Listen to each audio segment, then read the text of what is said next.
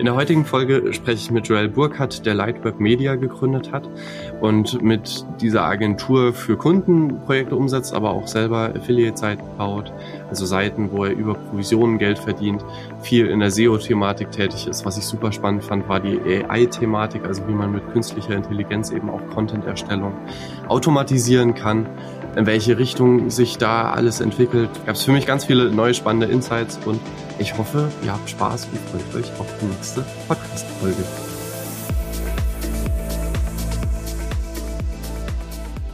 Herzlich willkommen äh, zu einer neuen Podcast-Folge mit dem Joel Burkhardt. Ähm, du hast eine Agentur, Lightweb, Lightweb Media, machst aber auch ganz viele Sachen drumrum mit AI und so weiter ähm, oder, oder im Rahmen der Agentur vermutlich. Ähm, habe ich das schon mal ganz grob so richtig, richtig in den Raum geschmissen oder, oder willst du anders eingeordnet werden? Hallo Luis, erstmal vielen Dank für die Einladung. Ähm, ja, das ist äh, ein Teil unserer Agentur aktuell. Äh, mit dem Boom von, von KI und ChatGPT jetzt Anfang des Jahres haben wir uns natürlich auch darauf irgendwo spezialisiert. Ähm, nichtsdestotrotz machen wir ganz, ganz viele Projekte auch nebenbei in der Agentur, wie jetzt eben WordPress, SEO, Webentwicklung und AI beziehungsweise KI ist hier einfach auch ja eine Nebenbaustelle von vielen. Cool. Äh, lass mal ganz am Anfang starten. Also so, du, ich weiß jetzt schon, du warst früher bei der Bundeswehr und hast dann irgendwann diesen Weg Richtung Agentur genommen. Wie, wie, wie kam das zustande? Ja, wow, das ist ein langer Weg. ähm, das, das fing vor der Bundeswehr an. Da habe ich ähm, ähm, eine Ausbildung gehabt zum Programmierer. Früher hieß das Assistent äh, für Softwaretechnologie. Und damit ähm, bin ich quasi zur Bundeswehr eingestellt worden als ITler und ah. habe, habe ziemlich schnell festgestellt, dass das irgendwie nichts, nichts für mich ist. Das war so ein bisschen Helpdesk-mäßig. Irgendwie meine, meine Maus funktioniert nicht. Und dann, dann musste ich anrücken, das war irgendwie nichts für mich. Also wollte ich irgendwie Leute ausbilden. Und äh, habe da erst irgendwie in den ganz anderen Bereich gearbeitet, ähm, nämlich bei der Infanterie, ähm, bei den Gebirgsjägern in Mittenwald, wo ich heute auch noch lebe.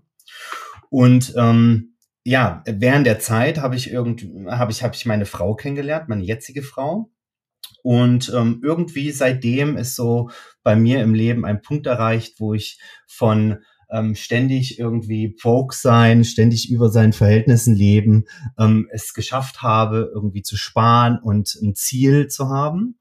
Und äh, das Ziel war dann für mich, ich möchte irgendwie automatisch, automatisiert Geld verdienen. So wie jeder junge Mann mhm. irgendwie, ne? Passives Einkommen. genau.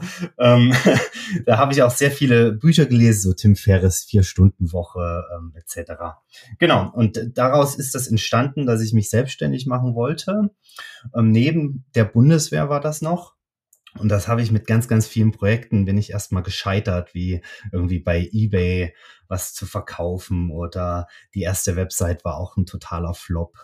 Ähm, wie, wie alt warst genau. du da, genau. als, als du mit so Projekten ja, hast? Die, die ersten Projekte habe ich so 2017 gestartet, das heißt vor sechs Jahren. Aber das war dann auch parallel zur Bundeswehr, also das war das quasi war so. Parallel gebootstrapped, einfach ich probiere mich mal aus. Ich äh, habe noch Energie, nachdem ich irgendwie bei Mittenwald da die Berge hoch und runter gerannt bin. oder, oder das ist so, wir waren äh, vor zwei Monaten, äh, glaube ich, was ungefähr in Mittenwald und äh, da gibt's ja diese Mittenwalder Hütte und dann sind wir da hochgewandert und dann weiter zu dieser Karwendelbahnstation. Ja. Und die ganze Zeit sind so Soldaten vorbeigejoggt, die da den Berg hoch und runter rennen müssen. Äh, ja. Das wart ihr, ne? Also das ja, ist genau. so, genau. Und, okay. und ich liebe es. Äh, ich mache das auch immer immer noch. Ich kann einen Berg nicht normal hochgehen. Ich, ähm, da hat man immer eine gewisse Pace und versucht diese, diese Karwendelstation in zwei Stunden zu erreichen von unten. Das ist aber auch äh, immer noch möglich. Und, und, und nach so einem Tag hast du aber dann trotzdem noch die Energie gehabt, ich setze mich jetzt an PC und, und mache jetzt was. Ja, das, das war wirklich so. Ich habe äh, irgendwie erstmal angefangen mit, mit viel Bücher lesen. Das, da, da kamen bei mir ganz viele Gedanken und ganz viele Ideen.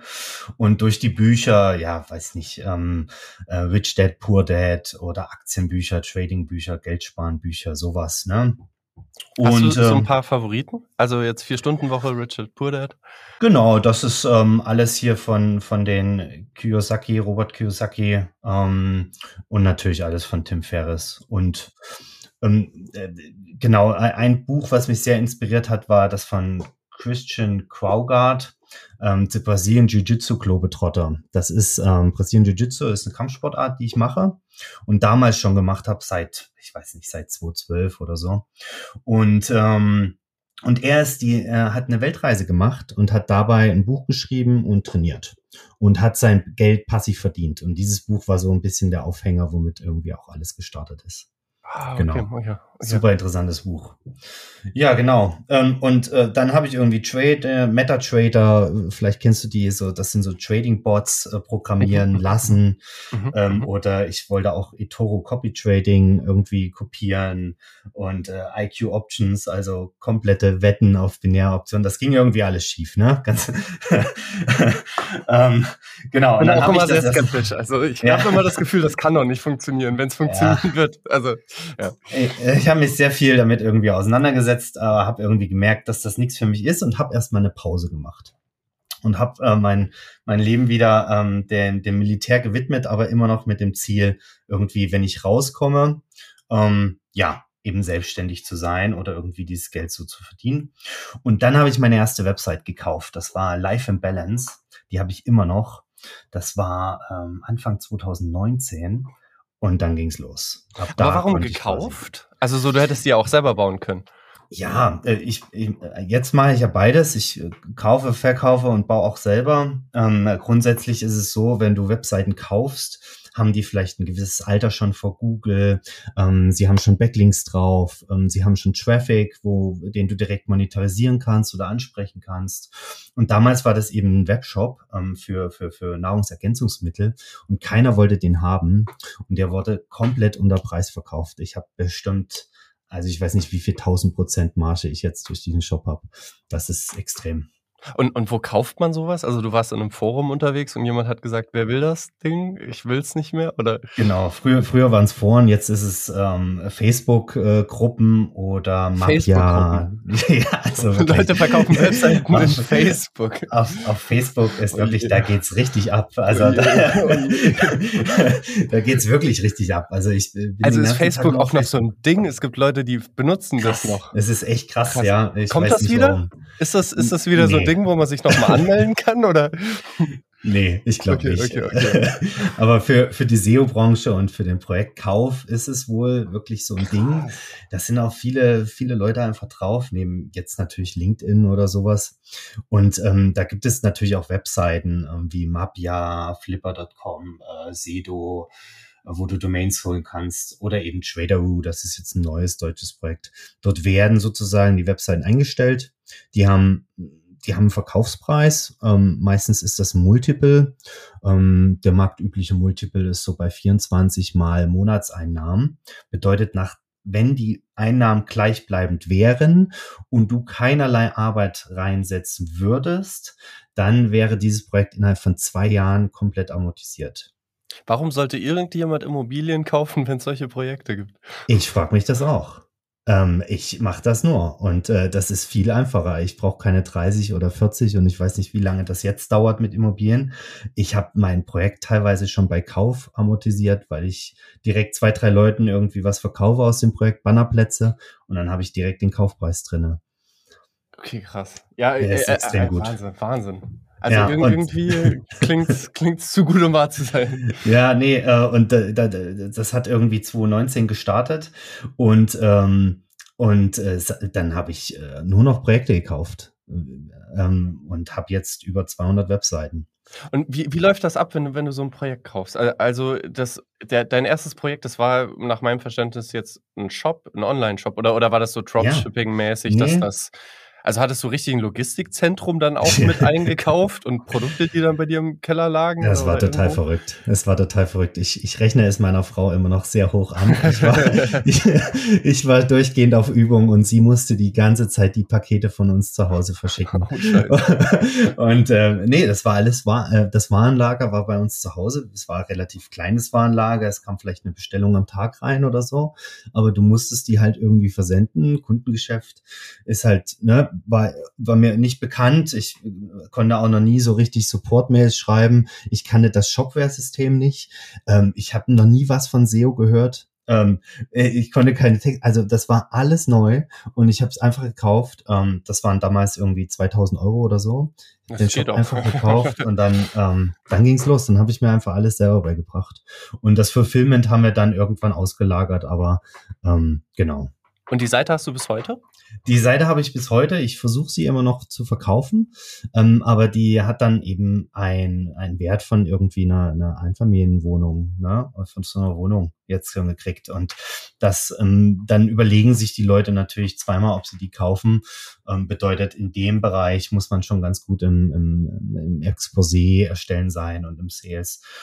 Ähm, genau, aber sie wirft immer noch einfach ähm, gut Geld ab und das ist, das ist das Automatisierte, wo ich wirklich sage, da muss ich echt wenig machen. Das habe ich wirklich dann erreicht, ja. Geil. Also vor allem von 2000 Euro auf irgendwie Einfamilienhaus ist schon, schon nice. Sag mal nicht nein.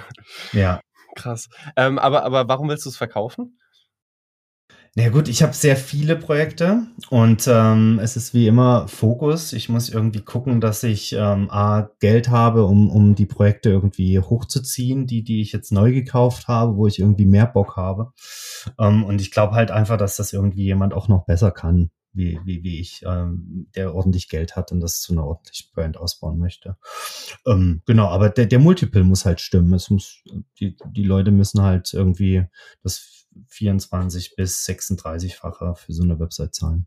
Ja, was halt immer noch sehr entspannt ist. Also, wo ich irgendwie Super immer noch das Gefühl habe, also bei, bei einer Immobilie ist doch so, dass man irgendwie weiß gar nicht, wie viele Jahre und Jahrzehnte theoretisch äh, da ins Land gehen müssen, bis, bis sich sowas amortisiert ja, hat. Vor, vor, allem jetzt mit den aktuellen Preisen ne? und den, äh, der Zinspolitik etc. Ähm, das, das andere ist natürlich, so eine Webseite kann halt auch von heute auf morgen nichts mehr abwerfen, weil Google zum Beispiel sagt, ähm, er bestraft die Website, er straft sie ab.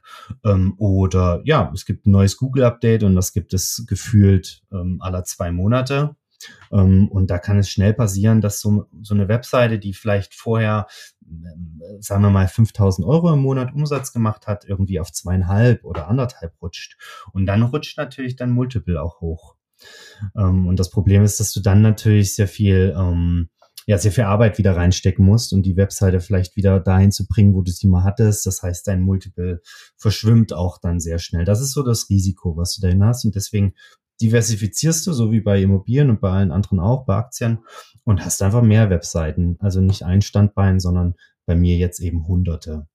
Und du machst vermutlich ein extrem präzises Audit, dass du irgendwie Ahrefs oder, oder äh, SimilarWeb oder, oder was gibt's mhm. alles? Ich habe bei Searchmetrics früher gearbeitet ähm, oder, oder, oder Systrix oder irgendein SEO-Tool drüber laufen lässt, SEMrush äh, hier ja. in Berlin. Keine Ahnung. Äh, du wirst dein SEO-Tool deiner Wahl haben und das lässt du einmal drüber laufen, um genau zu sehen, okay, datengetrieben, wie viel kann die Seite an Leistung bringen, was Traffic angeht.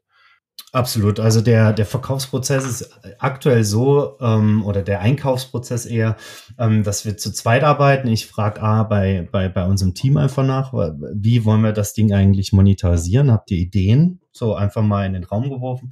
Und B gucke ich natürlich mit meinen Tools. Das ist einmal Ahrefs ähm, und äh, natürlich Screaming Frog. Ich bin technischer SEO, also Programmierer, bedeutet, ich möchte sehen, ob ich es auf einem technischen Level irgendwie, also ist es ein richtig schlechtes Level? Ist es die, die On-Page-SEO-Arbeiten sehr schlecht gemacht?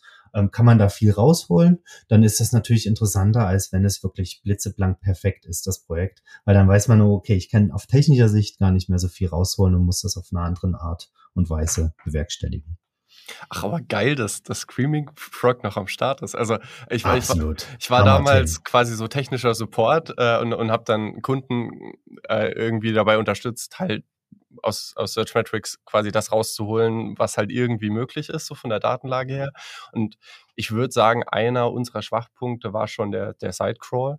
Ähm, der war jetzt so nicht perfekt, perfekt. Und wenn dann äh, so Anfragen drin waren, wo, wo, wo klar war, ah, shit, äh, ich, ich guck mal, ob, ob da Screaming Frog noch was rausholen konnte. Also da, da, da habe ich dann schon hin und wieder mal dieses Tool halt einfach parallel laufen gehabt. Oder, oder auch für eigene Webseiten, aber, aber schon lange nicht mehr benutzt. Aber, aber krass, dass das einfach weiterhin der Standard ist.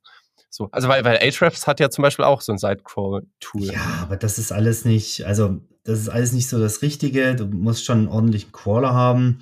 Ähm, äh, wir nutzen für unsere SEO-Audits, die, die ich immer noch manuell mache und nicht vollautomatisiert für unsere Kunden eben ähm, Screaming Frog, Ahrefs, ähm, Laprica, Seobility und andere noch weitere kleinere Tools, ähm, die ich einfach kuratiere und, und zusammenfasse und gucke. Jedes Tool hat so ein paar andere Sachen. Und ähm, für unsere internen Webseiten oder Webseiten an sich haben wir Screaming automatisiert. Das geht schon alles hinten in Containern und Ach, läuft geil, auf unseren geil, Servern geil, und Dann, dann läuft das ziemlich schnell und automatisiert. Ja, ja. Nice. Also das ist das Tool schlechthin. Aus meiner Sicht ist Screaming fürs technische SEO gar nicht wegzudenken. Von der Verhältnismäßigkeit, wenn du jetzt von Kunden sprichst, prozentual, wie viel ist Geschäft, das ihr für Kunden SEO macht und Webseiten baut und so weiter? Und wie viel sind eure eigenen Projekte, eure eigenen Webseiten? Mhm. Also unsere äh, zeitlich oder monetär? Das ist die Frage. Also zeitlich brauchen natürlich die Kundenprojekte. Ähm, das ist äh, das ist quasi 95 Prozent der Zeit, wenn nicht noch mehr, ähm, sind äh, ist die Arbeit äh, an den Kunden. Die restliche Zeit geht meistens an die Arbeit äh, ans Unternehmen und dazu zählen unter anderem auch die Affiliate-Seiten oder Shops. Genau. Und äh, monetär ist es schon noch so, dass die Affiliate-Seiten manchmal auch einen ganz guten Monat haben. Das bedeutet, die machen sicherlich, äh, jetzt muss ich lügen, aber vielleicht 25, also bis 33 Prozent des Businesses aus. Nach Pareto würde man ja jetzt sagen, okay, fokussiere dich drauf, was profitabler ist. Ähm, wa wa warum geht ihr nicht all in auf die eigenen Projekte? Einfach quasi, weil ihr dann doch aufs Geld angewiesen seid und auf die zuverlässigen Zahlungen und die Affiliate-Seiten vermutlich springen von den Preisen her. Ist das ist die mhm. Annahme richtig? Nee, äh, weil wir, weil wir, weil wir es lieben, mit Kunden zu arbeiten. Wir wollen das Netz zu irgendwie einem besseren Ort zu machen. Wir, wir lieben es irgendwie, die Kunden äh, zum Erfolg zu bringen und und und ähm, zwar in jedem Budgetlevel. Das ist äh, uns meistens nehme ich irgendwie alles an und ähm, genau und schaue, dass ich das Beste einfach draus mache und äh, ich liebe das einfach. Wir, wir wir wollen irgendwie Leuten helfen, die irgendwie ja gestrandet sind und vielleicht nicht mehr weiterhelfen oder einen ordentlichen Dienstleister brauchen. Von daher macht uns das Spaß und das ist das, was wir aktuell noch wollen. Ähm, und deswegen schieben wir eben äh, unsere eigenen Projekte irgendwie so ins ins Hintertreffen irgendwie das ähm, weil wir einfach aktuell gerade keine, keine Zeit haben. Das ist einfach zu, der Markt ist zu, zu groß für uns gerade. oh, be besser könnte es ja nicht sein, dass man ja. quasi an zwei Ecken zu viel Arbeit hat. Aber ich, ich, ich gebe Gas, das äh, dieses ähm, abzustellen. Ja. Was ist so ein klassischer Kunde bei euch? Also ist das jemand, der bei Thema Suchmaschinenoptimierung nicht weiterkommt oder äh, landen bei euch Leute, die komplett eine Webseite brauchen oder macht ihr ganz breit Online-Marketing und Social Media oder wie stellt ihr euch darauf? Nee, genau, die, die drei Sachen. Also ähm, SEO, WordPress und ähm, ChatGPT. Das sind so die drei größten Sachen. Es kommt noch Administration hinzu. Das heißt, wir haben Server-Admins bei uns, die können wirklich Infrastruktur für Unternehmen bauen ähm, auf Open-Source-Basis. Ähm, was auch sehr gefragt ist. Aber grundsätzlich ähm, kommt entweder ein Kunde über WordPress oder über SEO und nimmt den anderen Bereich meistens irgendwie auch mit. Bedeutet, wir haben sehr, sehr viele Kunden, die sind unzufrieden mit ihrer Webseite, mit der Performance ihrer Webseite und ähm, vielleicht auch mit ihrem Page Speed, also der Seitenladegeschwindigkeit und ähm, nutzen gegebenenfalls auch wirklich WordPress. Und wir versuchen hier das, äh, unser WordPress-Theme zu verkaufen. Ähm, wir sind Programmierer, das heißt, wir bauen eigene SEO-Themes auf Generate Press-Basis. Das ist ein Theme von WordPress was extrem performant, extrem schnell ist und ähm, das bringt wirklich sehr vielen unseren Kunden einfach nochmal den Sprung, ähm, nochmal die nächsten zehn Prozent nach oben. Das sind unsere Lieblingskunden und die haben wir aktuell sehr viele. Und ähm, die buchen gegebenenfalls noch ein paar SEO-Leistungen dazu. Ähm, das ist auch so der Wunschkunde. Wir wollen eigentlich Techniker bleiben und Programmierer bleiben. Ähm, das SEO-Geschäft kommt so nebenbei und wird auch größer. Ja, kann ich nicht anders sagen. Und euer Theme, weil, weil äh, das interessiert mich jetzt, verkauft ihr das auch bei Theme Forest? Also äh, als Kontext für Nicht-WordPress-Leute, Theme Forest ist quasi so die größte Plattform, wo man solche vorgefertigten WordPress-Themes kaufen kann. Äh, aber, aber da bist du raus? Nee, äh, das ist hier wirklich ein Premium-Theme äh, in dem Sinne, dass der Kunde kommt, äh, hier ist mein Design, das möchte ich umgesetzt haben und wir programmieren dann in mindestens 35 Stunden Aufwand, Programmieraufwand, ähm, dieses Theme auf die Bedürfnisse des Kunden herunter. Das bedeutet, da ist jede Seite quasi ähm, einzeln angelegt im Template und ordentlich programmiert, so dass wir einfach Plugin-arm sind, wartungsarm, dass wir zukunftsfähig sind, also keine Page-Builder nutzen, außer eben den Gutenberg ähm, auf der neuesten Technologie und es natürlich rasend schnell ist. Das ist so das Ziel. Das heißt aber, also ihr macht das quasi dann wirklich auch für den Kunden angepasst und gebt dieses Theme jetzt nicht raus äh, gegen einen Endpreis. Also so, wenn ich da jetzt sagen würde, ah, brauche ein neues Theme für Digital Economics, läuft ja auch auf WordPress, äh, dann gibt's da gar keinen Zugriff drauf, sondern das ist, wenn dann, über euch. Und wenn du jetzt äh, von 35 Stunden sprichst, sprechen wir vermutlich auch ab 5000 Euro oder sowas, was quasi ein Kunde schon mitbringen sollte. Sollte, ja. Ähm, wenn, wenn es richtig gut werden soll. Richtig. Ähm, also das ist immer sehr individuell auf die Bedürfnisse des Kunden ähm, zugeschnitten und du kannst einfach nicht das Theme nehmen und jetzt für einen anderen Kunden einfach umbauen. Das ist immer wieder eine, eine neue Programmierung für den Kunden. Ähm, ne, das ja und aber eben zugeschnitten wirklich auf seine Bedürfnisse, um so so Plugin-arm und und ressourcenarm wie möglich zu sein. Aber wäre doch schon eine denkbare möglich, also eine denkbare Einnahmequelle, weil also ich würde sagen im Moment, also es wird immer schlimmer, die die Themes bei Theme Forest kannst du alle in die Tonne kloppen. Also alle, so es gibt wirklich wenige, mit denen man irgendwas anfangen kann. Ähm, aber die äh, Standard-Themes von WordPress sind halt alle hässlich. so. Und äh, irgendwie habe ich so das Gefühl, also es fehlt im Moment, also so ich bin großer Fan von WordPress, aber es fehlt im Moment, es war früher deutlich schöner, irgendwie also mindestens ein WordPress-Theme, was einfach modern und gut aussieht, ohne irgendwie langsam und scheiße zu sein. Das, das ganze Problem, was du, was du bei WordPress äh, mit diesen Themes hast, ist, ähm, dass es so Kunden gibt wie, wie dich zum Beispiel, der sagt, hey, ich möchte irgendwie ein schönes Design und ich möchte mir das zusammenklicken. Am besten habe ich noch fünf Demos, aus denen ich wählen kann, ne? Und äh, tausende Funktionen, die ich an- und abstellen kann. Und das macht ja diese Themes so überladen ne, und fehleranfällig. Und der, du musst halt auch denken, dass so ein, so ein Programmierer da äh, wahrscheinlich die ganze Zeit dahinterher ist, die Bugs zu fixen, die Probleme der User. Wir haben ständige PHP-Versionssprünge. Ähm, ähm, das hat man jetzt gemerkt. Das waren ganz, ganz viele, die jetzt auf PHP 8 nicht mehr wechseln konnten, weil ihr 7 nicht mehr weiterentwickelt wurde, weil es natürlich sehr wartungsintensiv für, für einen Entwickler ist, dieses Theme am Laufen zu halten.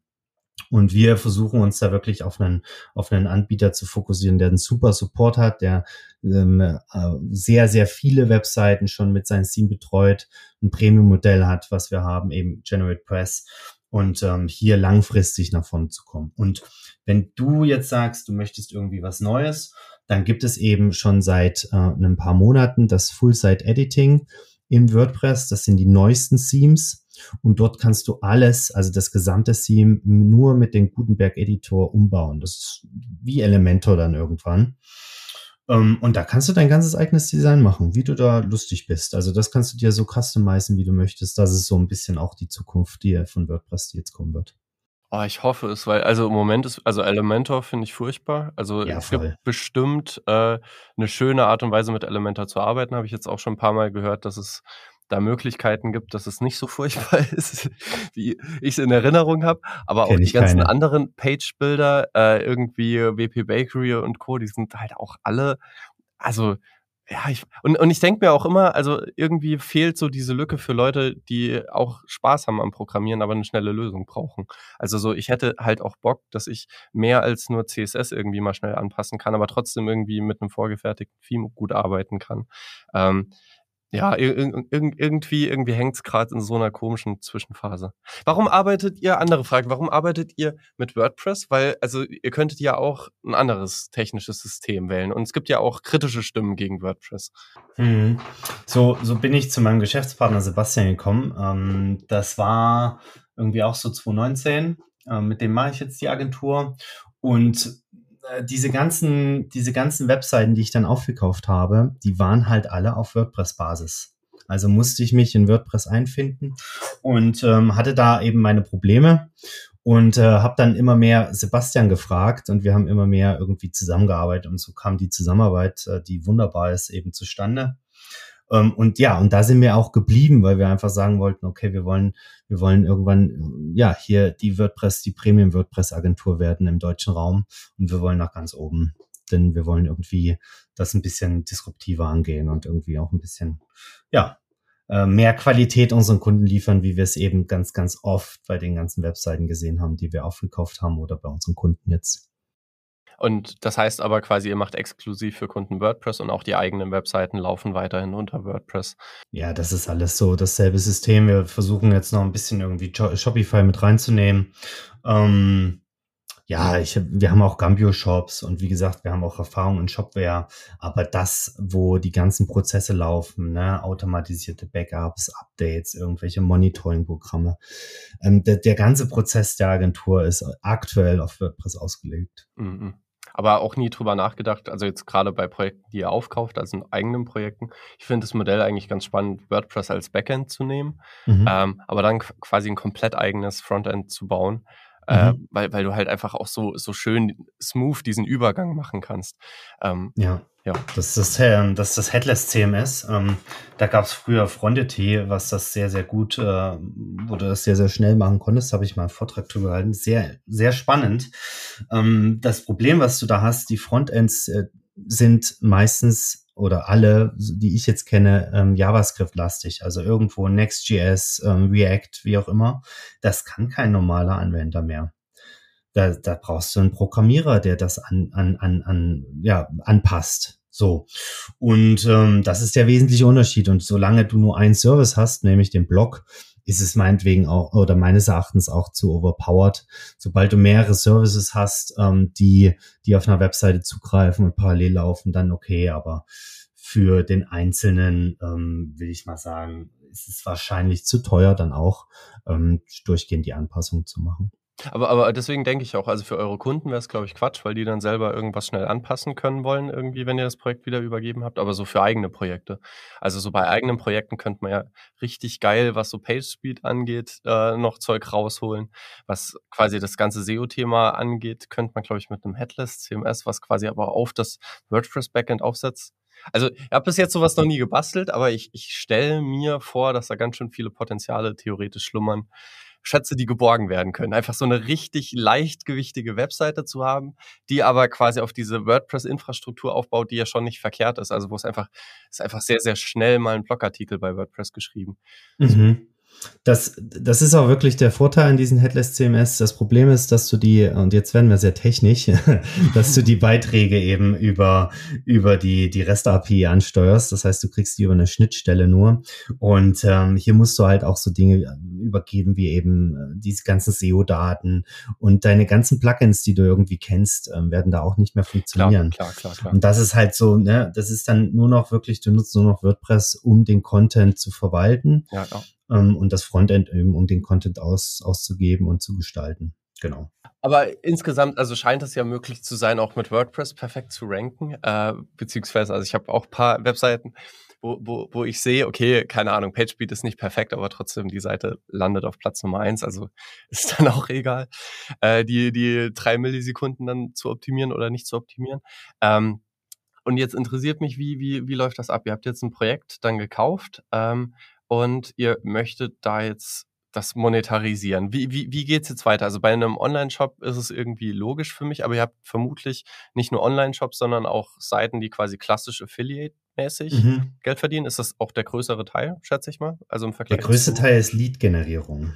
Okay. Ähm, bedeutet, du, du, ähm, du generierst Leads jetzt zum Beispiel im Finanzbereich, im Photovoltaikbereich oder in irgendwie anderen Bereichen. Ähm, das, das macht das große Geld. Ähm, okay. Affiliate ist es auch, na klar, aber ähm, genau. Das ist, äh, Lead-Generierung ist dann quasi ein Formular irgendwo und die Leute tragen ihre Daten ein und ihr leitet das eins zu eins weiter an, keine Ahnung, ein Unternehmen XY? Genau. Ähm, ich bin auch in der Photovoltaikbranche und äh, ich leite das äh, in meinem eigenen Unternehmen weiter. Genau. das heißt, wir generieren einfach für uns selber ah, dann nochmal Leads. Okay, okay, genau. okay, okay. Ähm, aber die technische Betreuung und eben das SEO, das macht dann eben Lightweb Media. Und dann gibt's eben ähm, noch Photovoltaik. Genau, okay, okay. zum Beispiel jetzt. Ähm, das wäre sowas. Ähm, es gibt aber auch natürlich äh, Kooperationen im, im Finanzdienstleistersektor, wo wir einfach ganz normale Kooperationen haben und die, ähm, die kriegen dann die Leads. Ne? Die Leads müssen dann natürlich da, darüber informiert werden. Kriegen die die Leads ungefiltert oder kaufen die die sich dann ein bei euch? Oder wie, wie, wie bezahlt, also an welcher Stelle wird da bezahlt? Das kommt immer darauf an, was du für einen Deal mit ihm machst. Ähm, äh, ob er es dir einfach abkauft, das ist, äh, bedeutet aber, dass du prozentual nicht beteiligt wirst. Und wenn er, wenn er dir Prozente verspricht, ähm, bedeutet es für dich, dass du so lange kein Geld siehst, bis er abgeschlossen hat. Ähm, und äh, das ist so ein Rechenmodell, da musst du einfach gucken, wie, wie viele Leads du machst und wie gut dein Gegenüber ist. Und ich würde natürlich immer empfehlen, dass du dir, ähm, dass du dir die Prozente schnappst, weil das kann dann schnell auch äh, eine größere Sache werden. Also quasi Prozentsatz an dem Umsatz, der gemacht wurde oder dem Gewinn, der gemacht wurde für den Kunden. Genau, also es gibt vielleicht irgendwie äh, Rechenbeispiel, 10.000 Euro ist der Umsatz. Ähm, der Finanzdienstleister verdient insgesamt 10 Prozent daran und da du den Lead gebracht hast, gibt er dir von seinen 10 Prozent 2,5 ab. Okay, okay. Nee, weil, weil ich frage ganz egoistisch, wir hatten äh, während dem Studium die äh, Plattform, Plattform Venture Capital gebaut, äh, aber Kapitol mit O am Ende und weil der Name so holprig ist, also irgendwie man das dann immer noch mal sagen muss, äh, wollen wir jetzt vermutlich den Namen auf Starthilfe-App äh, wechseln. Ähm, aber worauf ich hinaus will, ist, wir haben halt quasi diesen Prozess. Also wie gründe ich eine Firma Schritt für Schritt? Du kannst Entscheidungen treffen, hast quasi, arbeite ich jetzt mit einem Steuerberater oder nicht zusammen in Abhängigkeit davon, sind natürlich deine To-Do-Listen anders und passen sich dann an. Und da hatten wir halt auch überlegt, eigentlich wäre das Ganze doch ganz geil, quasi dann genau an der Stelle, wo halt jemand sagt, okay, jetzt ist die Entscheidung, brauche ich einen Steuerberater oder nicht, ganz transparent zu sagen, was sind die Vor-, Vor und Nachteile. Und wenn dann jemand sagt, ey, ich brauche einen Steuerberater, einfach passend zur Postleitzahl sagen, okay, guck mal, das sind die Steuerberater in deiner Umgebung. Kann man ja bestimmt auch irgendwie Google Maps anzapfen und, und halt einfach dann quasi wirklich passend Leute vor Ort vorschlagen. Und das, das ist so eine Überlegung, die im Raum steht, aber es ist natürlich, ja, keine Ahnung. Also so, man kann ja dann, wenn du jetzt sagst, okay, und wenn dann ein Lead stattfindet, wenn dann wirklich bezahlt wird äh, und, und ein Kunde abgeschlossen wird, das wissen wir ja nicht. Das können wir ja schwer kontrollieren. Und macht man das dann auf Vertrauen oder, oder ja, da sind viele Fragezeichen offen, gerade im Moment. Aber wir haben uns auf jeden Fall vorgenommen, wir wollen das Projekt noch irgendwie rund machen. Ja, schau aber, dass du, dass du entweder einen Steuerberater findest, der wirklich noch Zeit hat. Ähm, das muss dann aber, der muss überregional arbeiten können. Ähm, du wirst es wahrscheinlich, also aus meiner Erfahrung jetzt heraus, ähm, nicht schaffen, über, also Steuerberater in jedem Dorf, jeder Stadt zu finden. Meine Erfahrung der letzten drei Jahre ist, es gibt keinen freien Steuerberater in Deutschland. Äh, keine ja, Chance. Wirklich. Dann, äh, da, dann den Webdesigner. Also bei, bei, bei Steuerberatern äh, ist auf jeden Fall ein Problem, aber quasi im Verlaufe der Gründung treten ja, ja mehrere Probleme auf. Und da finde ich, also wäre es ja eigentlich schön, quasi komplett unaufdringlich einfach zu sagen, okay, guck mal, der nächste Schritt ist jetzt, du hast die Firma gegründet, du hast dich um die Sachen gekümmert, Finanzamt, du hast deine Steuernummer, du hast quasi diese, diesen Part der Checkliste abgehakt, jetzt machst du dir Gedanken über Webseite, hier hast du die Möglichkeit, entweder über Squarespace, Jimdo und Co. dir selber was zu basteln oder du holst dir einen Webdesigner, wenn du dir einen Webdesigner holen willst. Das sind die drei Agenturen, die wir empfehlen. Irgendwie so.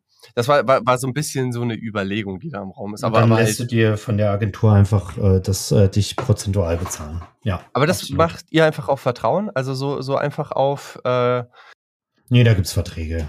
Da gibt's Verträge.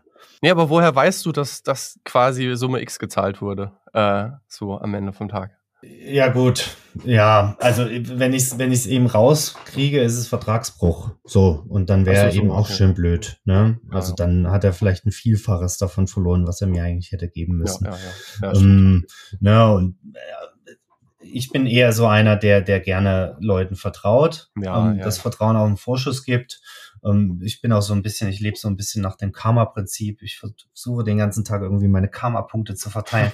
Das schaffe ich auch ganz gut und versuche auch mal irgendwie was einfach ne, zu machen ja, und ja. hey, lass es gut sein und so. Ne?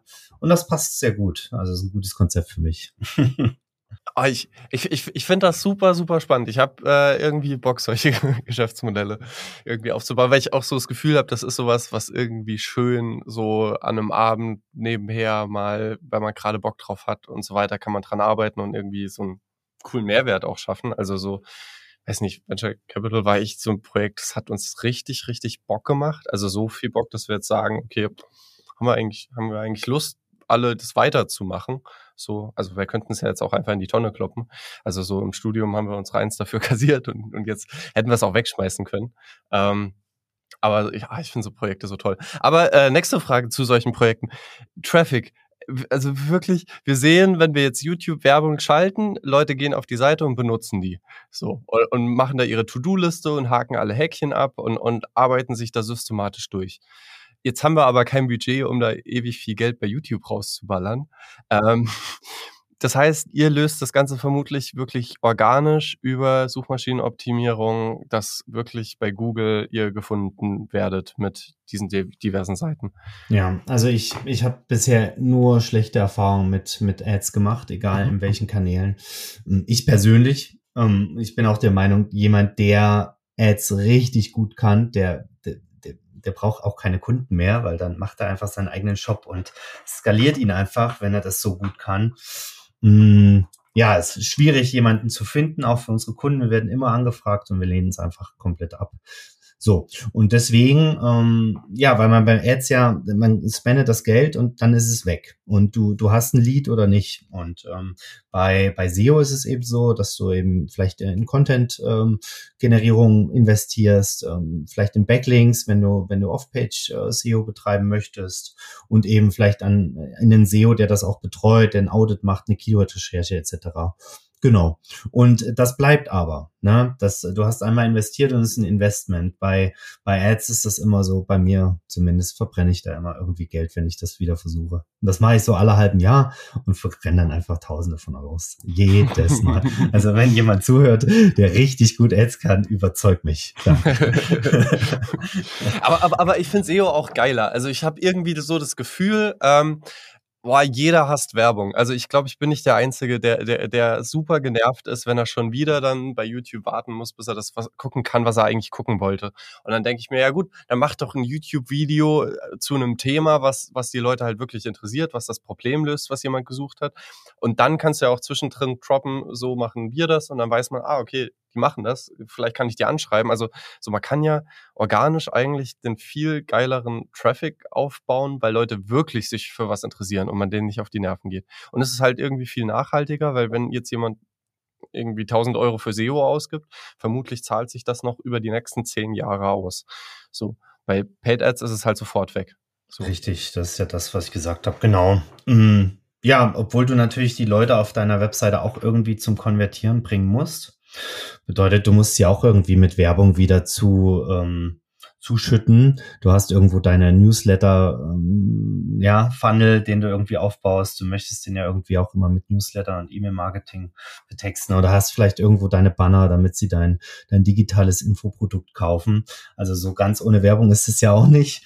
Ähm, genau. Ja, aber, aber, aber, es gibt, es gibt halt so, so coole Werbung. Also so, so ich würde zum Beispiel sagen, Flavio Copes ist ein schönes Beispiel dafür. Der Typ schreibt, ich glaube, am Tag drei, vier Blogartikel zu irgendwelchen technischen Problemen Themen, also einfach Hilfestellungen zu irgendwelchen Themen rund um Node.js, React, äh, generell JavaScript, PHP, keine Ahnung, Basic HTML, CSS Stuff. Ich bin im Rahmen von meinem Studium so oft über dem seine Blogartikel gestolpert, weil die halt auch wirklich, das, das ist nicht irgendwie ein komisches Marketinggeplubber, sondern das ist wirklich von einem Entwickler geschrieben, reduziert auf die Wörter, die es wirklich braucht, um den Sachverhalt zu erklären, teilweise wirklich Codeschnipsel damit drin. Ähm, der Typ ist genial, das ist einfach toll, der bietet wahnsinnig viel Hilfe an. Ich bin immer wieder über seine äh, Blogartikel äh, gestoßen und er bietet dann halt auch so, so seinen äh, hier Kurs an, wo er halt einfach quasi grundlegend Programmierung äh, und für bestimmte Webprojekte zeigt. So, und das ist dann an der Stelle, finde ich, gut platziert, nicht super nervig. Also er verweist da auch gar nicht mal so aggressiv irgendwie drauf, sondern es ist einfach, glaube, unter dem Blogartikel steht immer eine Zeile drunter, so, yo, es gibt übrigens hier jetzt noch dieses Bootcamp. Ähm, Finde ich cool gemacht. Also so, man, man muss ja die Werbung nicht um die Ohren schallern, sondern halt einfach, ja, an so einer Stelle macht es ja auch Sinn. Ist ja die Frage, ob er, ob er, ob er noch Mitarbeiter hat, die er bezahlen muss, ähm, äh, ob er Investoren im Hintergrund hat, die ihm Druck machen, äh, zu, zu maximieren. Ne? Wenn er alleine ist, ist alles cool, äh, kann er ja auch ziemlich schnell so seine fünf bis zehntausend Euro im Monat verdienen ähm, oder mehr als Programmierer. Ähm, so, aber wenn, wenn er das skalieren möchte und eben nochmal eine Null hinten dran hängen möchte, dann muss er gegebenenfalls dann auch in der Werbung nochmal ein bisschen mehr pushen. Und dann wird es dich wahrscheinlich auch wieder nerven. Ja. Aber ja, die Conversion Rate wird zahlenbasierend äh, steigen. Ja, genau. Ja, ja. ja, ja, okay, okay, ist ein guter Punkt. Der ist alleine so, aber ich finde das auch irgendwie cool, also dass er halt einfach so ja, so wie er es macht, ist es, ist es toll. Also weil, weil ja, er hilft mit seinen ich. Blogartikeln und ist schön gemacht. Ähm, ich kenne den auch. Ich kenne den auch und ja, wir machen nice, das auch nice. so. Also nice, ähm, wir, wir, machen das bei uns im Blog irgendwie auch so, dass wir auch viele Codeschnipsel haben. Ich, ich schreibe fast nur noch Blogartikel, die ich auch selber lesen möchte oder die ich selber nutze. Ähm, genau. Und äh, ich versuche das genauso und da machen wir eigentlich, ja, eigentlich auch überhaupt keine Werbung, weil wir auch äh, ja aktuell ähm, durch das Empfehlungsmarketing ähm, und durch jetzt eben so Podcast-Auftritte oder ja LinkedIn-Marketing eben so viele Anfragen haben, dass wir gar nicht den Blog noch zur Monetarisierung brauchen, sondern nur zur Informationsquelle für andere. Für die Projekte, die du aufkaufst, ist es aber vermutlich ein bisschen anders, dass quasi da ja schon die Überlegung im Raum steht, wenn du so ein Projekt kaufst, ähm, dann überlegst du dir ja vermutlich schon im, ähm, Vorhinein, okay, kann ich da SEO-mäßig vielleicht noch ein bisschen mehr rausholen? Kann ich da Blogartikel erzeugen? Ähm, und äh, quasi einfach mehr Traffic äh, generieren, als jetzt vorher auf dem Ding drauf war, damit ich einfach mehr ja. Sichtbarkeit habe und potenziell mehr Leads generiere, mehr, mehr Affiliate-Links geklickt werden und so weiter. Ist das richtig? Genau, also man, man versucht äh, am, am Anfang die technische Basis einfach auf, einen, auf ein gewisses Niveau zu kriegen äh, und dann versucht man, okay, wie können wir, wie können wir die Ausspielung der bestehenden Ads ähm, entweder ersetzen mit besseren, das wäre als Beispiel ähm, AdWords gegen Esoic zu tauschen. Das ist so ein Beispiel. Um, oder ja, können wir die Positionierung anders machen, können wir AB testen, irgendwie die Klicks irgendwie besser abholen. So, ne, arbeiten wir vielleicht mit Bannern, arbeiten wir irgendwo noch ja mit irgendwelchen Methoden, äh, genau, um das irgendwie noch besser zu monetarisieren. Und das, ähm, das braucht manchmal nur ganz, ganz kleine Stellschrauben, um, um höheren Gewinn aus einem, einem einzelnen Besucher zu, zu, zu holen. Was mir gerade einfällt, komisch, dass ich das vorhin nicht schon gefragt habe, hast du ein paar Beispiele, was, was für Webseiten das sind oder ist das mehr so Geschäftsgeheimnis, was ihr da Von für mir? am Start habt? Ja. Ach, wir, wir, wie gesagt, wir haben viele ähm, Projekte, sehr viele. Ja, wie gesagt, Life in Balance. Ähm, aufgekauft haben wir meinefitness.net, ähm, 360kompakt.de. Ähm, das wären jetzt so, so mal die, ja, so ein paar von denen. Also da gibt's wirklich viele. Also ja. 200 Projekte und äh, in der Regel gibt's quasi auf der Webseite irgendwas, was konvertiert. Ähm, und eure Zielsetzung ist, mehr Traffic zu erzeugen. Ähm, um und diesen besser und diesen genau ja. und diesen besser zu monetarisieren im Endeffekt. Genau, also diese Projekte, die sind schon sehr, da ist schon sehr viel Ads drauf. ja, und, und, und da, da, ist jetzt quasi dieses besser konvertieren, kann ich mir gut vorstellen, aber dieses Traffic erzeugen, ohne Witz, also das ist jetzt auch bei Venture Capital, wo wir, wo wir so dachten, wir haben jetzt dieses geile, herausragende, es ist auch wunderschönes Design, es ist auch von, von der Technik her, es ist, also es ist so gut technisch entwickelt, dass Google da einen Stempel drauf gemacht hat und wir so einen Google-Hacker von gewonnen haben und so weiter. Also es ist wirklich herausragend, aber so das Gefühl war da, die ganze Welt hat drauf gewartet, so, es ist da. Leute, ihr könnt jetzt auf unsere Webseite kommen. Und ähm, naja, niemand ist auf unsere Webseite gegangen. Ähm, äh, wie das halt dann so ist, weil die Seite halt also quasi organisch gar keinen Traffic erzeugt hat. Das heißt, äh, ja, keine Ahnung, haben wir halt auch nichts dafür gemacht. Ähm, wie, wie gehst du da vor? Du hast jetzt eine Webseite und du möchtest, dass da jetzt Traffic drauf kommt. Machst du da, äh, also nimmst du dir einen Competitor, guckst dir an, für welche Keywords, für welche Suchanfragen bei Google rankt der Competitor und lässt da Blogartikel zu schreiben? Ähm, ja. wie, wie funktioniert das? Okay, also es gibt jetzt zwei Sachen. Entweder möchte ich nur für meine Brand ranken, weil ich eine neue Brand gemacht habe, dann mache ich ja ganz, ganz äh, viel ähm, Marketing-Stuff drumrum, was jetzt vielleicht nicht SEO ist. Ähm, und daraus wird die Brand ja erfolgreich ähm, durch andere Werbemaßnahmen. Leute suchen danach und finden mich. Das ist also, die, die werden dich auch immer finden. Da musst du nicht viel SEO machen. Ähm, und dann gibt's eben die Variante, okay, niemand kennt mich, ich bin eigentlich auch keine Brand. Ich habe vielleicht so ein Magazin, ähm, das äh, hört sich toll an oder irgendwie eine Idee, aber keiner kennt mich. Ne? Ja, und. Ähm, das ist genau das, äh, was du jetzt ansprichst. Und ähm, entweder ja macht man es zu einer Brand, wie jetzt gerade schon ähm, versucht zu zeigen, oder man ähm, oder man geht rein und schaut, dass man eben ja eine, eine Keyword-Analyse macht. Also was hat die Konkurrenz oder was gibt es da draußen überhaupt für Suchwörter, ähm, die, die für mich relevant sind?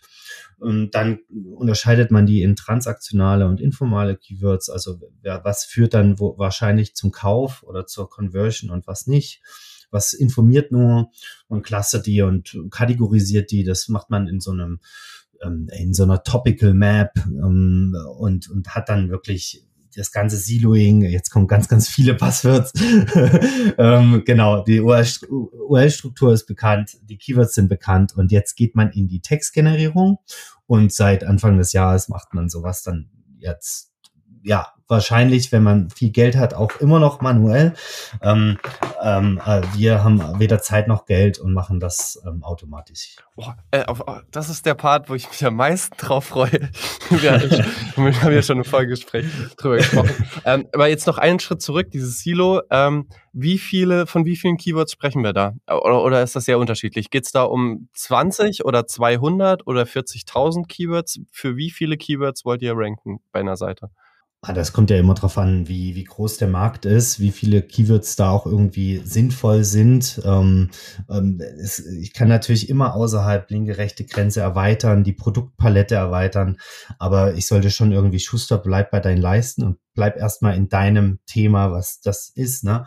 Und das ist hoffentlich halt nicht SEO, weil das ist riesig, ne? als Beispiel, ne? sondern irgendwie, keine Ahnung, ähm, ja, irgendwas Spezifischeres eben. Und äh, für unsere Kunden, wenn wir da so eine, so eine, so eine, so eine, so eine Topic-Map erstellen, das sind das meistens 100 Hauptkeywörter, die wir herausfinden und die filtern wir dann nochmal mit den Kunden gemeinsam. Hey, das ist nicht relevant und dann kommen wir so auf 80 vielleicht oder 50 ähm, Beiträge, die wir dann wirklich schreiben. Ähm, Keywords sind es aber viele, viele Tausende mehr, weil wir die ganzen Nebenkeywords auch mit auflisten. Ähm, nur für die Texter vielleicht dann zum Briefing. Okay. Und sind das für eigene Projekte auch 80 Keywords oder, oder ist es da mehr, ist es da weniger? Das ist, wie gesagt, super flexibel. Ähm, in was für ein, in was für ein Themenbereich ich bin. Äh, für Life and Balance als Beispiel, das ist jetzt eine Gesundheitsseite. Ähm, die hat irgendwie 600 Beiträge. Ähm, das sind 1,x Millionen Wörter auf der Webseite. Das ist also weit, weit mehr Keywords, die wir da versuchen zu targetieren als Hauptkeywords. So, und jetzt zu dem Part, auf den ich so gespannt bin. Ja. 600 Blogartikel manuell schreiben ist vermutlich unbezahlbar. Ähm, ihr setzt an der Stelle ChatGPT und die Schnittstelle zu OpenAI ein. Richtig. Mm, an, an der Stelle von Life and Balance nicht. Das habe ich wirklich aus eigener Tasche bezahlt. Bin ich auch recht arm geworden. weil, weil, so ein Texter im Affiliate-Business, der kostet dich so sechs Cent, wenn, also damals, ne? Ähm, wenn er gut sein sollte, Wort, mit unserer ein, genau, pro Wort. Bedeutet, pro Artikel habe ich ähm, durchschnittlich 60 Euro gezahlt. So. Ähm, das heißt, in der Plattform liegen schon mal alleine Texte im Wert irgendwie von 50.000 Euro. So. Und dann alles über Textbroker oder, oder wie, wie Nee, da haben wir unsere Texte? eigene Agentur. Okay, da okay, haben wir, okay. Da haben wir eine eigene Agentur. Ähm, genau, und die macht das sehr, sehr konstant, in einem sehr guten, konstanten Level. Hat das gemacht, denn äh, wir haben aktuell keine Aufträge mehr für sie, wenn, außer wir brauchen wirklich sehr hochwertige Texte. Ähm, ja, äh, dann, äh, dann gehen wir noch zu ihm, aber dann zahle ich irgendwie 20 Cent das Wort. Also nicht mehr, ne? Also da zahle ich ja, ja. 200, 300 Euro pro Artikel. Ja, ja, ja. Genau. Und ähm, äh, Portale, die wir jetzt eben A für Kunden, aber B auch für uns selber hochziehen ähm, mit ChatGPT, ähm, die haben zwischen 80 und 5, also zwischen äh, 80 Beiträgen und äh, das neueste Portal zwischen 85.000 Beiträgen. Oh. und äh, ja, genau. Äh, nice. Also da, da, da, ja, da kannst du machen, wie du willst. Ne? Da hast du dann eben auch deinen Steuerberater in jeder Stadt und jeder Postleitzahl ähm, getextet, wenn du willst. Genau. Nice. Okay, wie erzeugt man 85.000 äh, Blogbeiträge? Ja, ähm, mit äh, natürlich mit dem Prompt. Ähm, äh, das sind mehrere Prompts und dann eben über, einfach über Parallelisierung und Automatisierung der Schnittstelle in WordPress oder in Python oder in welcher Programmiersprache du, du eben fit bist. Genau. Und das wird auch, also ich meine, das sind auch so viele Blogartikel, die werden nicht mehr manuell eingepflegt. Ne? Also du hast dann vermutlich direkt zwischen WordPress und OpenAI eine Brücke gebaut die quasi in einem Prompt schickst du irgendwo über eine andere Software nochmal raus, automatisiert, die sich eine CSV einliest oder sowas, automatisch den Text erstellt und den dann automatisch bei WordPress reinpostet. Genau. Und dann haben wir natürlich auch äh, Bilder, dann haben wir interne Links, dann haben wir die ganzen SEO-Sachen, also SEO-Titel und SEO-Beschreibung. Das Meta-Keyword ist auch gesetzt, obwohl das jetzt nicht so wichtig ist. Dann haben wir da drinnen bereits schon die Shortcodes für die ganzen Banner drinnen. Das bedeutet, da hast du gleich schon die richtigen Positionierungen der Banner. Ja, haben Tabellen drinnen und alles, was so für so einen Text braucht. So. Und dann kommt es jetzt eben drauf an, ob wir, wie viel Zeit und Budget wir haben und jetzt setzt man normalerweise noch jemand dran. Ja? Der soll jetzt vielleicht noch ein bisschen Fettmarkierung, daran hängt es jetzt gerade noch so ein bisschen. Ähm, der soll vielleicht nochmal das irgendwie durch Tools jagen, der soll nochmal einen Plagiat-Scan machen, der soll das noch besser intern verlegen, wie auch immer. Aber grundsätzlich können die Texte schon raus. Genau. Krass. Krass. Und, und mit den Bildern läuft über Midjourney oder, oder äh, also lasst ihr über AI auch Bilder erzeugen oder genau, läuft das dann über eine genau. Datenbank? Genau, oder wir, wir generieren sie einfach automatisch in WordPress. Ähm, zum Beispiel, wenn man jetzt bei, bei uns 360 Kompakt anguckt, da ist zum Beispiel, dass die Bilder einfach automatisiert in WordPress generiert werden. Ja? Super easy. Was, was heißt in WordPress generiert werden? Ja, du, äh, du weißt, wie, wie breit und hoch das Bild ist und du weißt, äh, wie, viele, wie viele Buchstaben dein Titel hat und du packst einfach den Titel in das Bild rein. Das so. ist jetzt kein schönes Bild, aber es ist, es passt zur zur Plattform. Ich glaube, du hast es gerade offen, ja, ne? Ja, ich, genau, ich habe es gerade mal genau. geöffnet.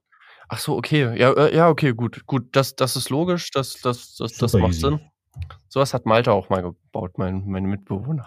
Mhm, genau. ähm, okay, und, und aber mit Journey ist quasi auch entspannt möglich, dass ihr einfach sagt, das ist der Titel, das ist der Kontext. Äh, erzeug mir mal bitte zu diesem Text ein Bild, was quasi genau diese Situation ableuchtet. Ähm, Genau, genau. Wenn wir es brauchen, dann, dann machen wir es. Viele, viele Kunden wollen dann doch ihre eigenen Bilder noch irgendwie nutzen oder so. Gerade wenn wir jetzt nicht in der Texterstellung von 85.000 sind, sondern von 80, dann kann man das noch sehr, sehr gut manuell machen, weil der Kunde will oder soll am besten auch noch vorher natürlich drüber gucken, bevor es veröffentlicht wir versuchen da irgendwie die Beiträge auf Entwurf zu setzen und dann kann er da nochmal wirklich seinen Input geben. So bin ich da auch irgendwie auch aus, aus der Haftung raus, wo ich dann sage so, hey, du ja, hast den Text abgenommen und du hast ihn auch veröffentlicht und ähm, ich habe da jetzt nicht irgendwie automatisiert, weil ich es ja eben nicht mehr kontrolliere, ähm, da irgendwie Blödsinn reingeschrieben. Und wie setze ich das alles auf? Wenn ich jetzt sage, ich finde das cool, ich will es auch machen, ähm, gibt es da standardisierte Lösungen oder habt ihr das alles custom entwickelt? Das ist nicht viel Entwicklung. Also es gibt, äh, es gibt Plugins für WordPress, ähm, die, ich weiß gar nicht, wie die heißen, Automatics oder so, kann man irgendwie kaufen. Dann kann man das äh, automatisieren und dann Prompt reingeben. Ähm, wir haben das auf teilweise auf Python-Basis und dann genauso, wie du es gerade erklärt hast, irgendwie eine CSV, wir haben unsere Keywords, auch ein Keyword-Set und dort haben wir eben kein ein Prompt, sondern wir haben mehrere Teile, also mehrere Prompts, die wir hintereinander wegschreiben. Ähm, Genau, und die müssen dann einfach nur entwickelt werden, optimiert werden und dann, dann passt das auch. Also ich habe noch die, die, ähm, also über WordPress, da kann ich eben nicht viele Prompts äh, eingeben, wenn ich nicht das Plugin aufbohre. Ähm, da habe ich einen Prompt, den ich irgendwie gebe. Da kommt natürlich hm, die meiste Zeit nicht immer das optimalste Ergebnis raus, zu kurz oder ja, ähm, das ist schon besser, wenn man da ein paar, paar Prompts hat, haben. Genau. Okay, krass, krass. Äh, ich, ich, ich bin, ich bin, bin ganz platt, was da alles möglich ist, aber es ist natürlich, ja, logisch. Das ist einfach irgendwie der nächste logische Schritt. Und, und wenn ich auch drüber nachdenke, also so gibt ja schon viele, die sagen, ah, weiß ich nicht, irgendwie fühlt sich ChatGPT dann doch oft an, als wäre es sehr künstlich geschrieben, wo ich mir denke, so, nee, ich habe hier meine kleine Bibliothek mit Prompts, die quasi vorgeschrieben sind, wo dann zum Beispiel steht, äh, hier, ähm, ich weiß nicht, zum Beispiel jetzt bei Blogartikeln sage ich, schreibe im Stil dieser Zeitung. Ja. so, und ey, die haben genügend Trainingsmaterial. Also es ist einfach dann, also dann ist es ein Text, der sich sehr, sehr gut anhört. Ähm, ja. Aber, aber du hattest mal äh, gesagt äh, in einem Interview, dass, dass du immer noch AI-Text rausliest, raushörst. Ja, vor allem, wenn das, ähm, wenn die One-Click-Wonder erstellt wurden. Ne? Also wenn ich jetzt ein, also meine Briefings für, für, oder mein Prompt für, für ChatGPT ist jetzt irgendwie so eine A4-Seite lang oder so für, für, für einen Artikel. Und ähm, da, da merkt man trotzdem noch, dass das irgendwie KI geschrieben haben. Das sind immer wieder dieselben Buzzwords, dieselben Wiederholungen, ähm, dieselben Phrasen. Also es ist eher so, dass ich auf den Stil gucke, wie geschrieben wurde. Und wenn man das eben rauskriegt durch das gute Pompen oder durch Kopieren von Stilen, dann wird's äh, extrem schwierig. Ne? Und äh, desto länger, desto einfacher für mich oder für alle, das zu erkennen. Und desto kürzer, also wenn du jetzt nur einen LinkedIn-Kommentar schreibst, dann werde ich das wahrscheinlich nicht checken. Ja, ja. Ja, krass. Ich, ich äh, habe so ein Tool äh, manchmal mitlaufen, was quasi KI-generierten Text erkennen soll. Und, und bei LinkedIn wird inzwischen eigentlich 80 Prozent als KI generiert äh, angezeigt. Aber ich habe inzwischen äh, das Gefühl, dass, dass es gerade am Kippen ist. Also dass jetzt gerade ChatGPT so gut wird, dass du es oft nicht mehr erkennst. Also auch in Bezug auf eigene Texte, die ich mit ChatGPT äh, erstellen lasse. Vor allem, vor allem das ChatGPT ist ja nicht mehr das Tool, was heutzutage viele Leute nutzen, sondern sie nutzen ja Tools, die auf ChatGPT zugreifen. Ja? Bedeutet Surfer SEO, Face.io, ähm, Koala weiter, diese ganzen Tools irgendwie. Ähm, und die können natürlich noch viel, viel mehr und bessere Texte generieren. Ähm, ähm, Byword etc. Also die sind dann halt teurer für den Endanwender. Da zahlst du irgendwie ein paar Cent pro Text ähm, was dann auch schon recht ins Geld gehen kann, wenn du viele Texte hast. Ähm, aber es ist immer noch billiger, als ähm, die Texte zu betexten, also die, die, die, den Content. Ähm, als Beispiel jetzt äh, diese 85.000, das ist natürlich ein Extrembeispiel. Ähm, da hätte die Textgenerierung oder Erstellung durch einen Content Writer, wenn er denn da in Lebzeiten fertig gewesen wäre, äh, irgendwo bei 5 Millionen Euro gelegen. Das ist der Wert eines Textes, eines Textes, der für fünf Cent geschrieben hätte. Plus, minus. Ja.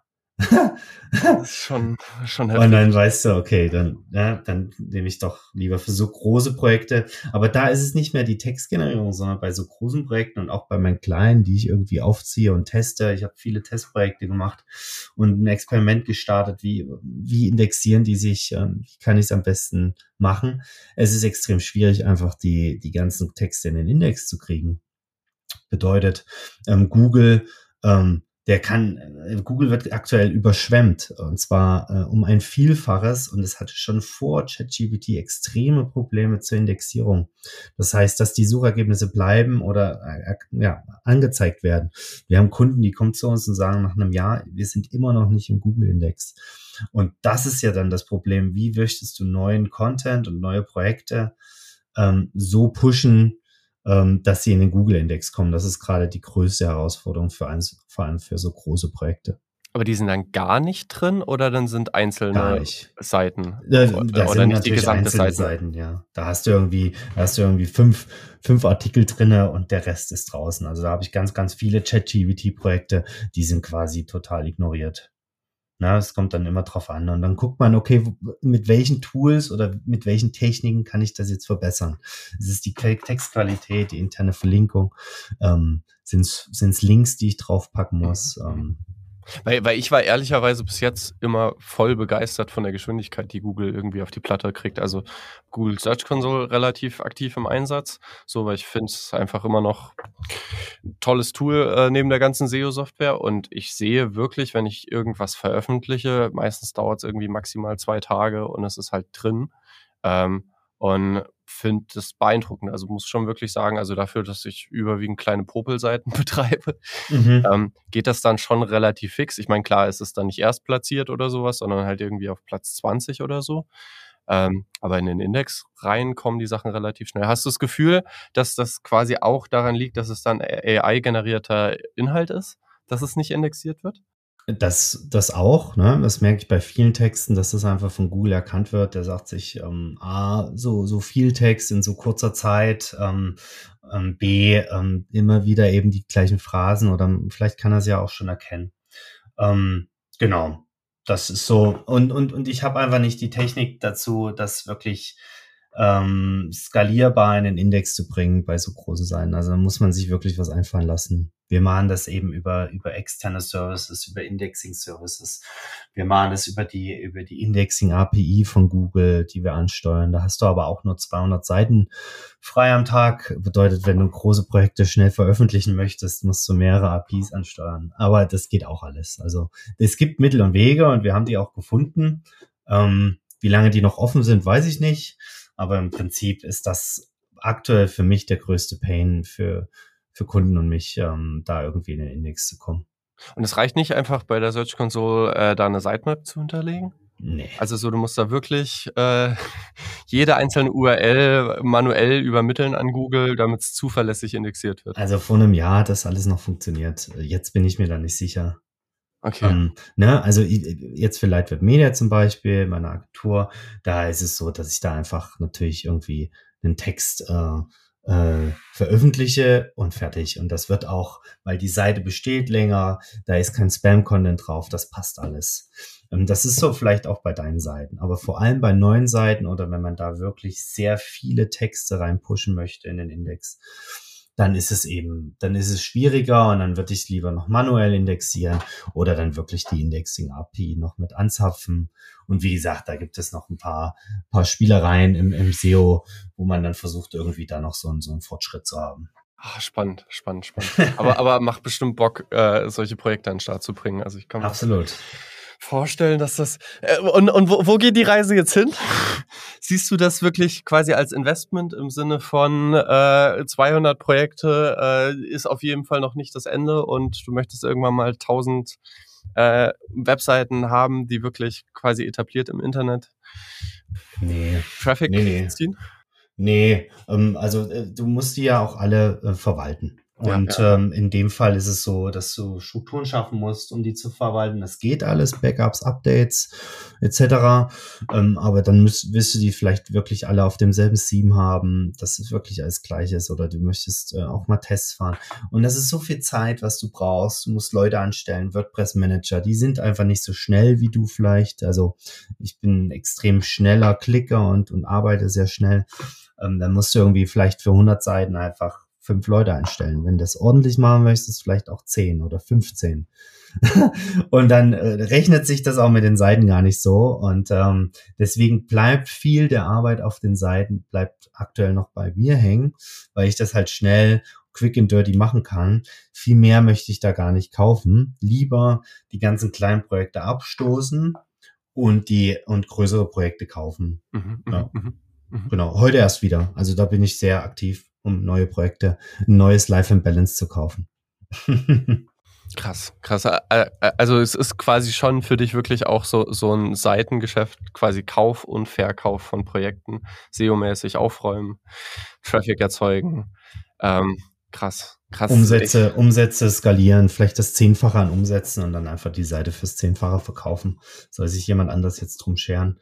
Ich bin, ich habe ich hab die Einnahmen einfach verzehnfacht innerhalb von, ist auch ein gutes Investmentmodell. Also kann man, kann man irgendwann mal skalieren vielleicht. Ja. Ey, ich, ich finde ich find das so krass, was es einfach quasi so für Berufe im Internet gibt. Irgendwie, äh, ja, ich weiß nicht, macht, macht mir total Spaß, so mich damit zu beschäftigen, was, was ist, äh, also das ist ja so ein Beruf, das kann ich ja meiner Mutter, kann ich das nicht erklären. Also so. Nee, ich kann das auch keinen erklären, was ich mache. Keine Chance. also, selbst meine Frau hat da noch äh, äh, oftmals Probleme hinterherzukommen, was ich eigentlich den ganzen Tag mache. Und das war jetzt auch ähm, die letzte Stunde irgendwie ein kleiner Ausschnitt. Da gibt's ja noch ganz, ganz viele Kleinigkeiten daneben bei, die man noch und Projekte und, und, und Kooperation und man versucht ja da auch irgendwie noch mehr rauszuholen und noch größer zu werden. Das ist ja, verrückt. Ja, ja, Total.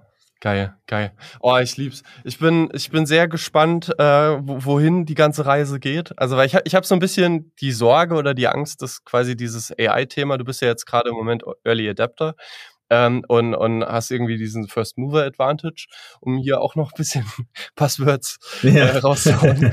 äh, und hast äh, quasi jetzt im Moment ein Ding entdeckt, was vermutlich jetzt im Laufe der nächsten zwei, drei Jahre alle anderen auch entdecken die jetzt einfach ein bisschen langsamer sind. Und dann kann es natürlich sein, dass Google das alles abschießt, also irgendwie sagt so, ey, komm, äh, AI-generierter Content wird einfach komplett geblockt. Hast du, da, hast du da Angst, dass sowas passiert?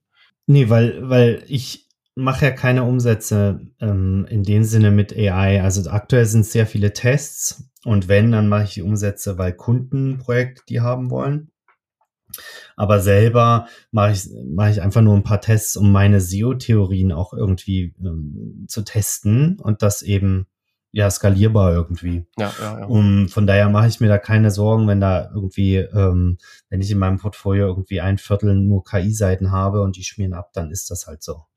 Wobei ich auch, ich habe so ein bisschen das Gefühl, also im Endeffekt, Google optimiert ja einfach drauf, dass ich zu einer Frage, die ich bei Google reinschreibe, die bestmögliche Antwort bekomme.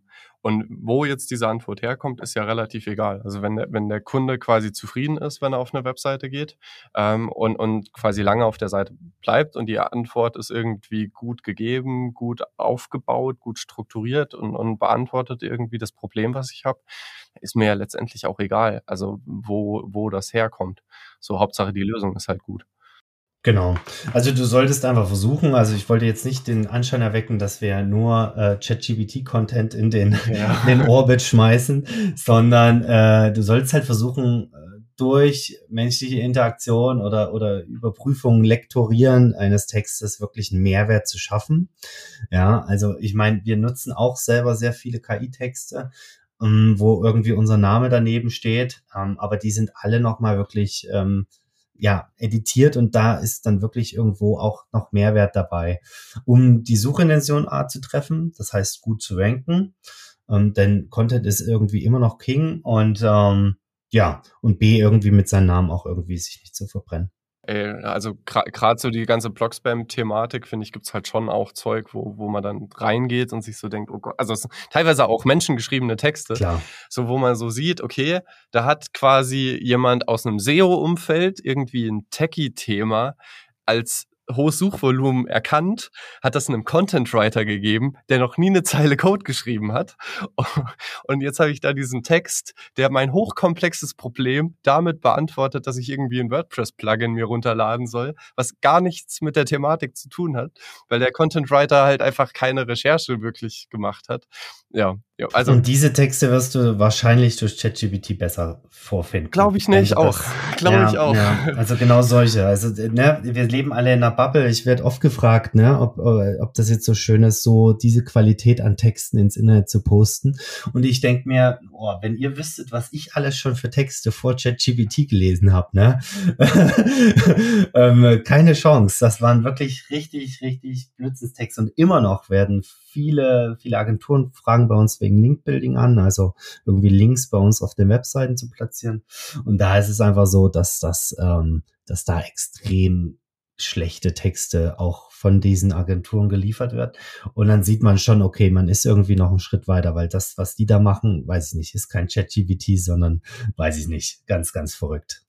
Ja, ja, ja nee, äh, Katastrophe, was, was ist für Texte. Also gerade im Entwicklerumfeld. Ich weiß nicht, wie es äh, bei anderen Themenbereichen ist. Also so, ich schätze mal, aber ich weiß es nicht, aber ich schätze mal, dass irgendwie beim Thema Kochen oder sowas oder quasi bei nischigen Themen immer das Problem auftritt, dass, dass ein Content Writer, der quasi zu allen möglichen Themen Texte schreibt, halt einfach, der kann nicht herausragend dazu schreiben. Oder zum Thema Gärtnern, da bin ich jetzt thematisch irgendwie drin, denke ich mir halt auch, naja, ein Content Writer weiß halt vermutlich auch nicht, wenn er nicht gerade irgendwie das als Hobby hat, wie man irgendwie den perfekten Kompost aufsetzt. So, ja. der, der rät halt ein bisschen rum und guckt sich vielleicht das erste Suchergebnis bei Google an äh, und, und dann schreibt er einen Text Text und keine Ahnung. Ich, äh, da sehe ich tatsächlich schon das Potenzial, dass AI dann auch manchmal einfach sehr, sehr gute Qualität abliefern kann, weil, weil sie quasi das ganze Wissen des ganzen Internet kennen. Ja, und, ich würde jetzt, ich, ich würde jetzt mal sagen, gute Qualität, äh, sehr, sehr gut, würde ich jetzt nicht sagen. Es steht und fällt wirklich mit den, mit den Menschen dahinter und ich kann nur jeden ihnen sagen, er sollte die Texte wirklich irgendwie nochmal anpacken. Ja, ja, okay, okay, okay. Sonst haben wir wirklich irgendwann nur noch Einheitsmüll. Das will ich ja auch nicht. Ja, ja, ich will ja, den, den Internet eigentlich einen besseren Platz machen durch unsere Arbeit auch äh, und nicht, nicht verschlimmbessern äh, mit, mit irgendwie Spam. Ja, ja, ja, ja, ja. Ja, äh, meine These ist halt, es gibt halt auch viel Spam aus menschlicher Hand. so. Und äh, ja, äh, ist vermutlich so, dass dann auch irgendwie eine Kombi irgendwie ganz geil ist, dass das so Hand in Hand geht. Ähm, dass quasi, keine Ahnung, der Codeschnipsel dann aus, aus der Hand eines Entwicklers kommt und dann die AI diesen Codeschnipsel halt nochmal erklärt und detailliert irgendwie hinführt zu, okay, wie bin ich das in der Plattform ein, wie bin ich das in der Plattform ein, wie bin ich das in der Plattform ein. So zum Beispiel. Sag mir, sag mir Bescheid, wenn ich das für dich mal erstellen soll. ja, das Problem bei mir ist immer budgetmäßig, ne? Das ist kein Problem. Aber ja, äh, wenn, wenn, wenn, ich, wenn ich mal Geld habe, dann, dann, dann, dann melde ich mich sehr gerne. Alles ähm, klar. An, an, an der Stelle, falls jemand den Podcast sponsern möchte, meldet euch gerne. ähm, ich, ich bedanke mich, dass du dir die Zeit genommen hast. Äh, ich würde sagen, wir lassen es mal so stehen und, und machen vielleicht so ein Recap in fünf Jahren, wenn es dann vielleicht niemanden mehr gibt, der Suchmaschinen benutzt, weil AI alle Fragen sowieso beantwortet oder mal gucken, wo die Reise hingeht. Ähm, aber ich habe mich sehr, äh, also sehr gefreut, dass du heute mal so einen Einblick in so eine ganz neue Welt irgendwie vermutlich also für mich auf jeden Fall und vermutlich auch für alle, die zugehört haben, gegeben hast. War super, super spannend. Sehr, sehr gerne. Ich war sehr gerne bei dir und es hat sehr viel Spaß gemacht. Danke, dass du dabei warst. Ich freue mich wirklich sehr, dass dieses Format so gut ankommt und es macht mir wahnsinnig viel Spaß, immer wieder spannende Leute im Podcast zu haben. Vergesst nicht, den Podcast zu abonnieren, ähm, zu bewerten, Freunden und Kollegen zu empfehlen. Äh, mir hilft es total, wenn, wenn ihr mich an der Stelle ein bisschen unterstützt, dass dieses Format einfach langfristig auch einen Platz am Podcast-Himmel bekommt. Das würde mich sehr freuen und ansonsten bleibt mir nur zu sagen, bis zur nächsten Folge bei Digital Economics.